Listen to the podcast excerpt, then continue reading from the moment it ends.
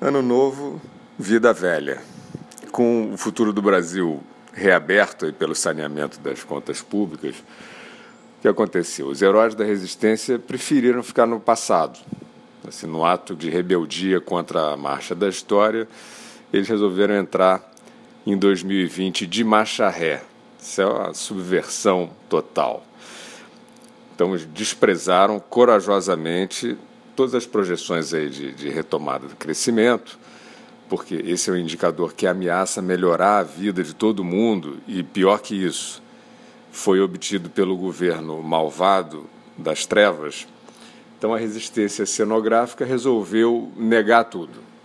É, possivelmente foi orientada pelo advogado do Lula. Nega tudo.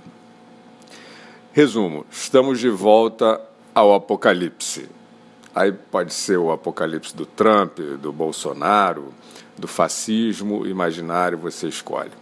Esse é hoje, de fato, o único lugar seguro para essa brava gente catastrófica que não desiste nunca. Porque no Apocalipse, assim como era a barriga da baleia para o Jonas, a vida é bem mais fácil. Ali não é preciso fazer nada.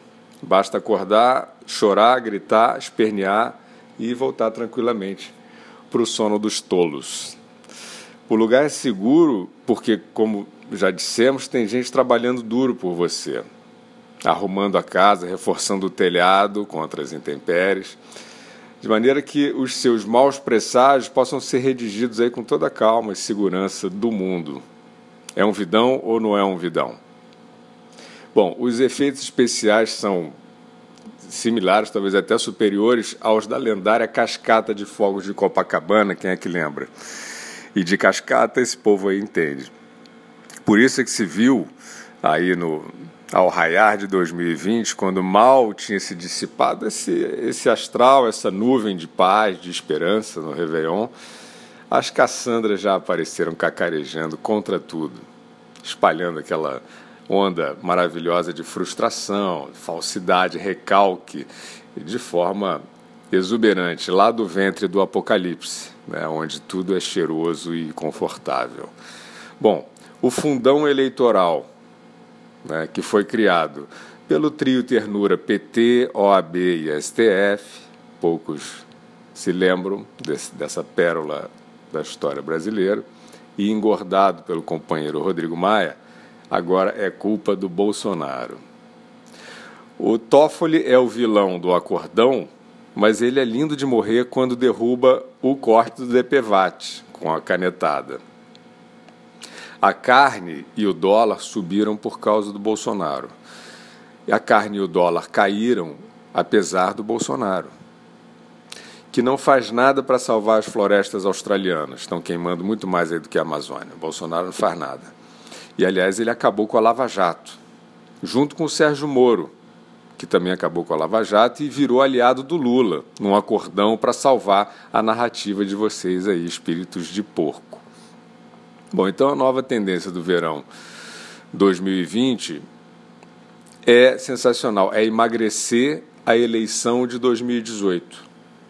Porque, segundo os especialistas, preste atenção aí, aqueles 57 milhões de votos da maioria que elegeu o presidente da República, viraram minoria agora de uns 30%. Já ouviu? Já ouviu o pessoal falando? Não está claro? É simples. A, a realidade hoje é muito dinâmica. Então, as grandes decisões da democracia, elas agora vão sendo corrigidas conforme aí o humor dos institutos de pesquisa, que não falham, né? E o que faz todo sentido, porque já que eles foram contrariados assintosamente pelas urnas, né, o que é uma blasfêmia, os institutos de pesquisa têm todo o direito agora de se vingar. Então, essa dieta democrática é um sucesso, tem sido repetida aí por 10 entre 10 trombeteiros do Apocalipse, para lipoaspirar os votos do Bolsonaro, que estavam nitidamente acima do peso, todo mundo viu. E você não ouse, portanto, repetir nunca mais o resultado eleitoral que constituiu esse governo. O número que vale é o do Data Lula de ontem. Bom, como você pode ver, 2020 começou em alta fertilidade no ventre do apocalipse, e enquanto o carnaval não chega, Negócio aí matando o tempo aí com as manchetes exclusivas sobre a escalada fascista na mente da intelectualidade ociosa. Então, seguem algumas sugestões aí de manchete. Vamos lá. Tarcísio asfaltou o jardim do meu amor. Paulo Guedes privatizou minha boquinha e meu caô. Bolsonaro censurou as pedaladas da Dilma.